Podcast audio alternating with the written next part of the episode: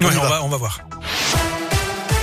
Et à la une, plus de 2 millions et demi de réfugiés ukrainiens ont fui leur pays depuis le début de l'invasion russe il y a deux semaines, chiffre donné par les Nations Unies. La France s'attend à accueillir entre 50 et 100 000 personnes. Le deuxième jour du sommet européen de Versailles et Emmanuel Macron prévient de nouvelles sanctions massives seront prises contre la Russie si la guerre continue en Ukraine.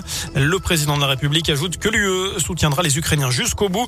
Par ailleurs, une réunion du Conseil de sécurité de l'ONU doit se tenir en urgence ce soir à la demande de la Russie au sujet de la fabrication supposée d'armes biologiques en Ukraine.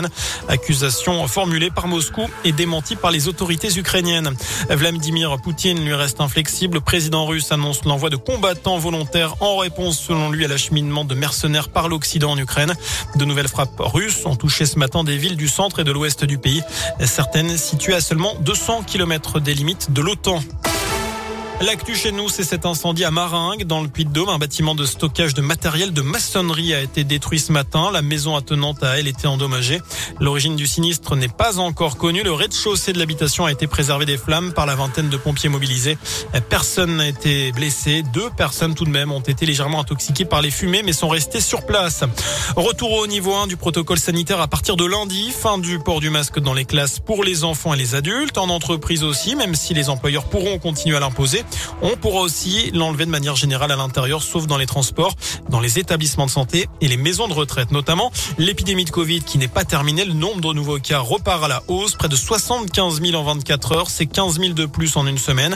Par contre, le nombre de patients hospitalisés continue à baisser. Le ministre de la Santé évoque tout de même un rebond de l'épidémie.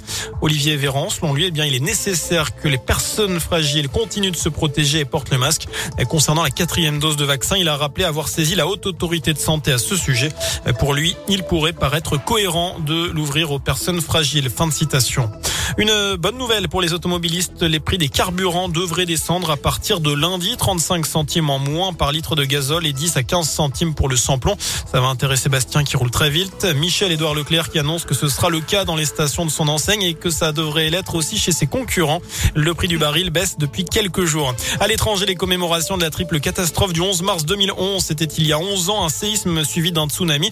La centrale nucléaire de Fukushima avait aussi été touchée. Une minute de silence sera organisée dans tout le pays. 18 500 personnes environ avaient perdu la vie. On passe au sport, le début de la 28e journée de Ligue 1. Ce soir, Saint-Etienne joue à Lille à 21h. Clermont recevra Lorient dimanche à 15h. Et puis Lyon accueillera Rennes à 17h05, toujours dimanche. Et puis du rugby pour être totalement complet dans ce scoop info. Ce soir, c'est le tournoi destination, la quatrième journée. La France, invaincue, poursuit ses rêves de grand chelem au Pays de Galles. C'est à partir de 21h et on Très va encourager match. les Bleus, bien évidemment. Allez les Bleus. Eh oui. Merci.